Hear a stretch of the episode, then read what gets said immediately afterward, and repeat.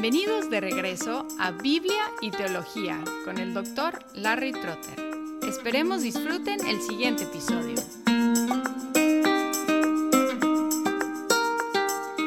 Estamos aquí con la doctora Pierina Curran. Ella ha estado hablando con nosotros sobre problemas comunes que los cristianos experimentamos ella primero habló a los papás de los adolescentes y luego en el episodio anterior sobre el problema muy común de la depresión. Ahora estamos hablando de otro problema que es muy común que ella ha marcado, que es la ansiedad. Pierina, bienvenida de nuevo a Biblia y Teología. Muchas gracias, de nuevo con mucho gusto estar aquí. Otra vez vamos a empezar con la definición. ¿Qué es la ansiedad? La ansiedad podemos definirla como una sensación de preocupación o nerviosismo o agitación relacionada a un evento inminente o una situación incierta. Teniendo en cuenta que la ansiedad de sentirse ansioso es normal en ciertas situaciones en la vida, ¿verdad? Por ejemplo, si pensamos, bueno, en esta situación de pandemia, ¿verdad? A veces nos sentimos ansiosos, a veces sentimos miedo, si estamos enfrentando oh, una entrevista de trabajo, una prueba que tengamos que dar. Esa ansiedad no es necesariamente algo negativo. Es un indicador de un problema de salud mental si es excesiva o se afecta en algún sentido la salud física de la persona, las relaciones personales o las actividades diarias, la calidad de vida, como lo vimos también en la depresión, ¿verdad? Un estado de tristeza no es necesariamente algo malo pero si se hace persistente, si se hace crónica, si se asocia a otros trastornos de las emociones, como culpa o vergüenza, o resentimiento o falta de perdón, o afecta la vida de un ser humano, entonces en ese caso se vuelve un indicador, un posible indicador de un problema de salud mental. ¿Y cuáles son algunos de esos indicadores que tú detectas en tu consejería que tú dirías, ok, esta persona está experimentando ansiedad no normal, sino excesiva y está en una situación que necesita ayuda. Uno de los indicadores es el tiempo, ¿verdad? Si se transforma en crónica, si es una ansiedad que no ha mejorado o que ha persistido y se ha tornado en algo generalizado, ni siquiera quizás dirigido a un evento en particular, sino algo generalizado. Se presenta como síntomas físicos muchas veces, ¿verdad? Como nerviosismo, agitación, temblor, trastornos musculares, dolores de cabeza, trastornos del sueño. Puede a veces que esa ansiedad sostenida incluso lleve a una depresión. Muchas veces las vemos en combinación, ¿verdad? Comenzó como un estado de ansiedad y llevó a una depresión, porque entonces la persona pierde esperanza que en algún momento se pueda sentir mejor. Hay también estados de pánico, lo que conocemos como un ataque de pánico o de pavor, en que la persona tiene dificultades para respirar o palpitaciones y temblores. Eso es también un indicador en que la ansiedad ya ¿verdad? ha sobrepasado lo que pudiéramos considerar como un proceso adaptativo, como una respuesta de estrés normal. Entonces la ansiedad extrema tiene manifestaciones en el mismo cuerpo.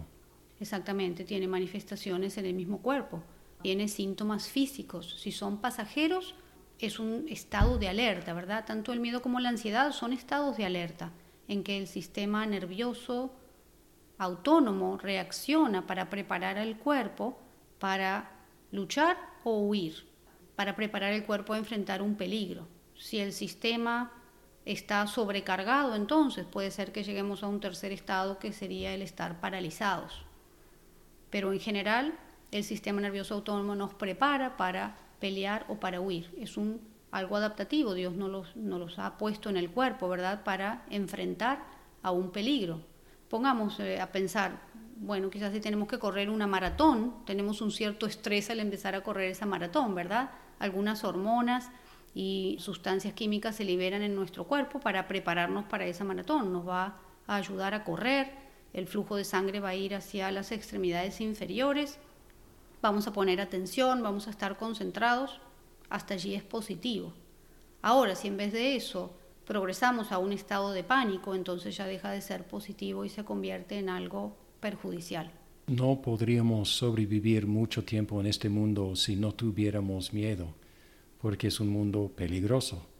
Pero ese miedo, cuando se convierte en algo crónico, sin una causa inmediata, es ansiedad, ¿correcto? Sí, el miedo y la ansiedad están muy relacionados. Podríamos decir que el miedo es una reacción ante un peligro específico y observable, mientras que la ansiedad, si bien la base puede ser el miedo, es un proceso como más difuso, más generalizado.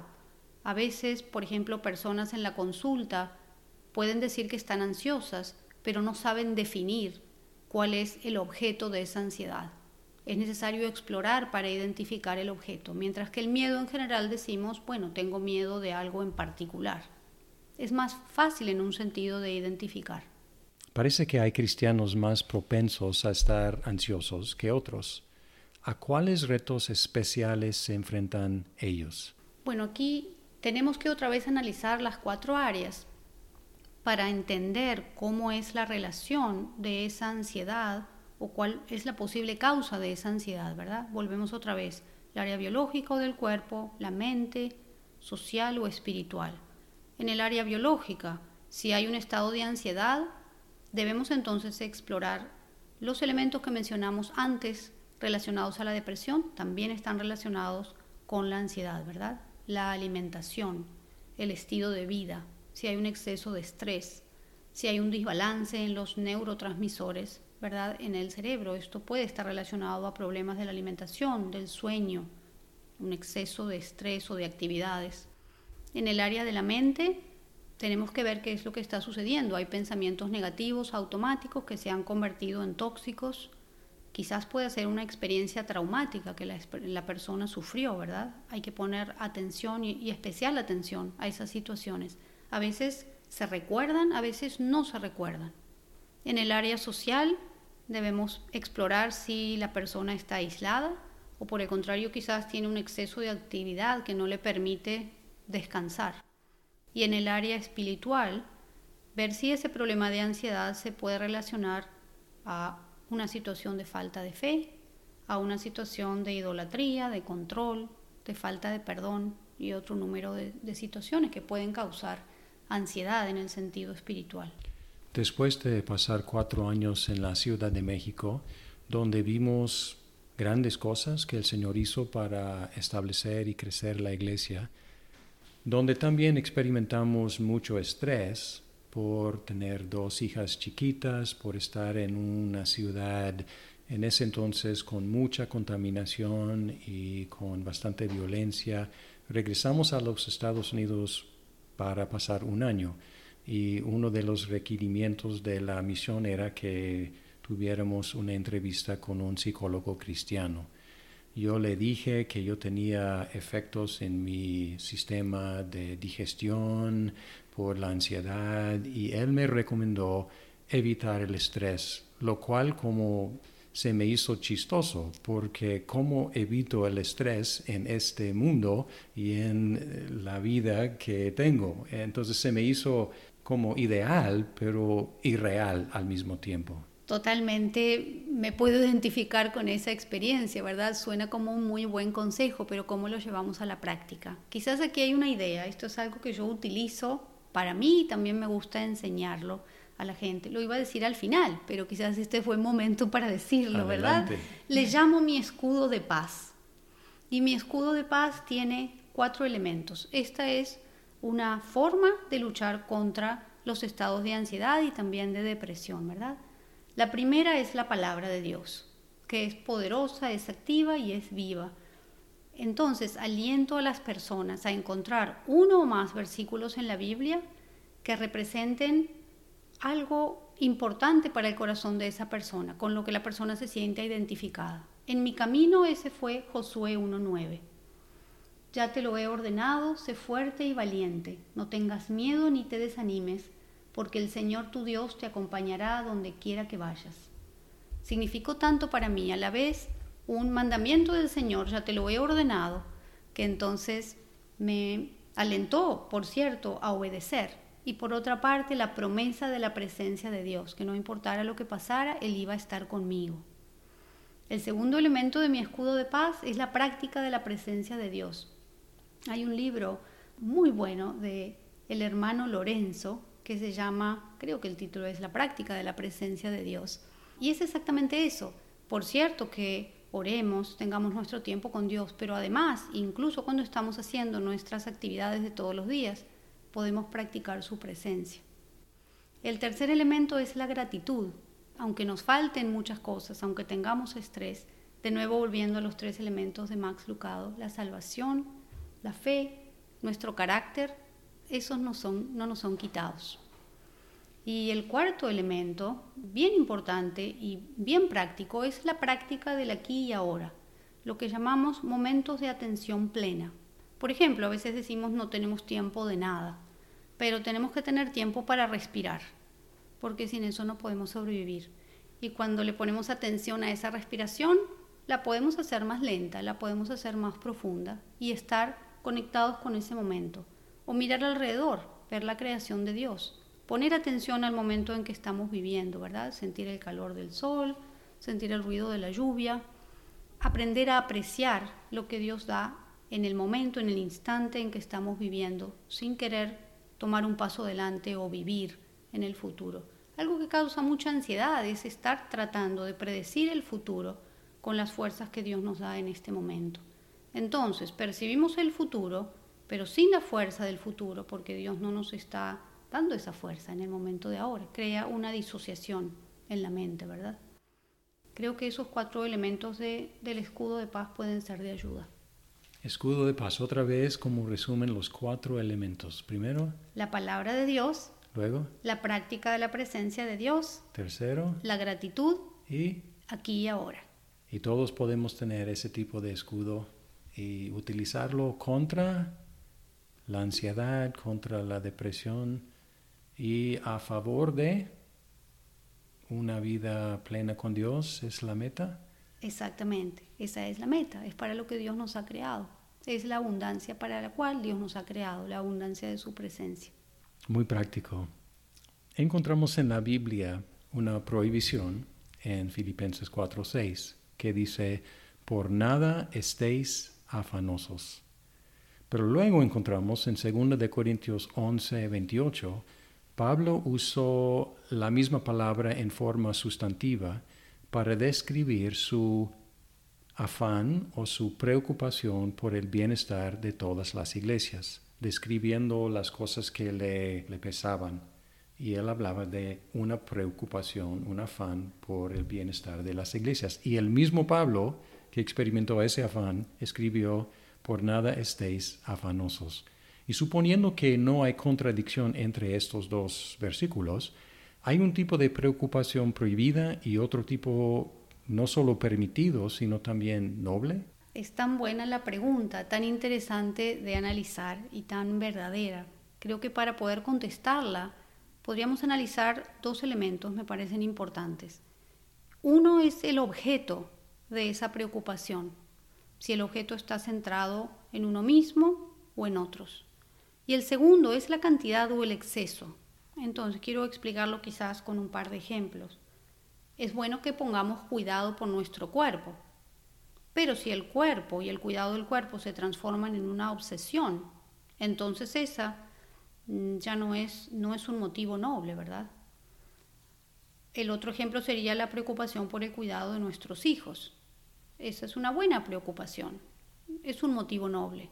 Pero si lo tornamos en una idolatría o en un excesivo control sobre los hijos, entonces eso se torna en algo diferente. Entonces nuevamente el objeto y la cantidad. Hay preocupaciones naturales que pueden convertirse en una obsesión o en desesperación o en una ansiedad crónica.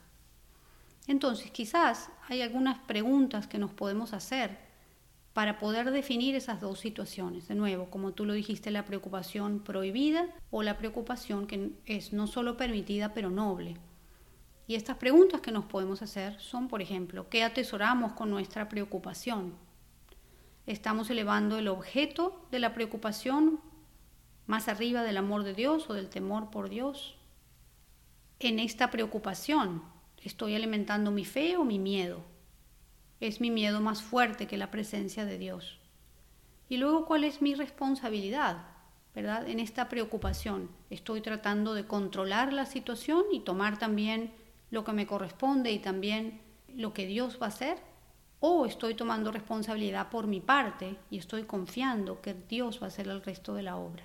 Y en el caso de Pablo, la preocupación por el bienestar de las iglesias no era egoísta, al contrario, era, era enfocada en otros. Entonces es uno de los detectores o una de las pruebas de qué tipo de preocupación es. Exactamente, el objeto no estaba en sí mismo, no era para su beneficio personal, sino que él estaba preocupado por otros. Y eso es algo que Dios quiere que hagamos en verdad, que estemos preocupados por otros, pero no en el sentido preocupados, obsesionados o desesperados. Es poner atención a la necesidad de otro. Y eso nos lleva entonces a tener compasión. Es un motivo noble. Y esa lista en 2 de Corintios 11 es una lista de todo lo que Pablo sufrió a favor de las iglesias. Entonces estaba completamente despreocupado por su propia vida, por su propia salud, por su propia seguridad y preocupado por el bienestar de otros. Entonces es una noble preocupación en ese caso. Exactamente, es la preocupación del amor, yo diría, ¿verdad? La misma preocupación que nos hace preocuparnos por nuestros hijos, que ellos tengan sus necesidades satisfechas, ¿verdad? O por los que amamos. Hablamos de la ansiedad que es pecaminosa. Y si es un pecado, debemos confesarla y arrepentirnos de ella. Ahí está la pregunta, ¿cómo nos arrepentimos del pecado de la ansiedad? ¿Cuáles serían unos pasos para arrepentirme y dar la vuelta y abandonar la ansiedad? En primer lugar, tenemos que identificarla entender que eso es ansiedad, porque a veces nos sentimos mal, pero no sabemos exactamente qué es lo que está sucediendo. Luego de identificarla, identificar el origen, ¿verdad? Como decíamos, cuál es el objeto de esa ansiedad. Identificar si hay deseos que quizás están compitiendo con el deseo y la necesidad que tenemos de Dios. Y restaurar esos deseos al lugar donde corresponden. Entonces, si hay una idolatría, confesar la idolatría si hay falta de fe, confesar esa falta de fe. Pedirle ayuda a Dios para entender cuáles son nuestros pensamientos erróneos. De nuevo, todos los tenemos. Esos pensamientos necesitan ser, en algunos casos, quitados de raíz y sustituidos por la verdad que tenemos en la palabra de Dios. También necesitamos un compromiso de cambiar, ¿verdad? Tenemos que tener un plan de alguna forma. Porque si nos arrepentimos, pero volvemos a hacer lo mismo una y otra vez. No es que siempre vamos a tener un total éxito en nuestro plan, no significa eso, ¿verdad? Porque todos tenemos ah, nuestras debilidades, pero se trata al menos de tener un motivo, una iniciativa ah, de poder cambiar y tener un plan para poder lograrlo. Y luego también alimentar nuestra fe, practicar la presencia de Dios y obedecer. Cuando experimentamos la depresión o la ansiedad, las dos se sienten como algo que nos sucede de fuera o quizás desde adentro, pero sentimos que no tenemos control, que algo nos está sucediendo. Pero si fuera así, no habría esperanza alguna, si solamente son cosas que me pasan a mí. Pero estás marcando que tenemos algún nivel de control sobre la depresión, sobre la ansiedad y hay pasos que podemos tomar. Y esto nos da esperanza de poder salir adelante. Claro que sí, claro que hay esperanza, porque de nuevo, si vamos a analizar nuestras cuatro áreas, ¿verdad? Vamos a encontrar que hay elementos que podemos mejorar, por seguro, en esas cuatro áreas. Hay cosas que no podemos cambiar, por ejemplo, nosotros no tenemos la capacidad de nosotros mismos de ponerle un fin a la pandemia, pero hay ciertas cosas que podemos hacer para protegernos los unos a los otros, ¿verdad? Ah, en una experiencia de duelo, no tenemos la capacidad de cambiar lo que sucedió, pero tenemos la capacidad siempre de reaccionar en una forma diferente y también de poder utilizar eso como una experiencia de crecimiento, incluso en las experiencias traumáticas, en cosas terribles que han sucedido a las personas, experiencias de abuso, experiencias traumáticas de violencia, ¿verdad? No es que nunca lo que sucedió va a ser bueno, pero la forma como la persona sana se redime y encuentra un crecimiento luego de esa experiencia puede ser tornado en un fruto muy bueno. Lo que me sucedió a mí, mi gran experiencia de tristeza y de duelo, no es que la experiencia fuera buena en sí, pero dio un fruto muy bueno, porque esa es una de las razones por la cual hoy estoy aquí. Y Dios me está usando para su obra en esas formas, ¿verdad? Y nos compartiste sobre tu escudo y vamos a cerrar con esa idea. ¿O tienes algo más que quisieras agregar a esta cuestión de ansiedad? No, está muy bien. Creo que esa es una excelente forma de cerrar con esa visión de nuestro escudo de paz que Dios nos ha dado, una bendición. Que contiene la palabra de Dios. La práctica de la presencia de Dios, la gratitud y la práctica del aquí y ahora. Pierina, de nuevo muchas, muchas gracias por acompañarnos y estoy seguro que estos episodios van a ser muy prácticos y muy estimulantes y animadores para mucha gente. Muchas gracias. De nuevo, muchas gracias a ti, que así sea, que Dios lo use para bendición de muchos. Pierina, espero que estés con nosotros pronto en otros episodios y hasta entonces. Hasta entonces, muchas gracias. Muchas gracias por escuchar este episodio de Biblia y Teología. Esperamos que el programa sea de provecho para su vida. Hasta pronto.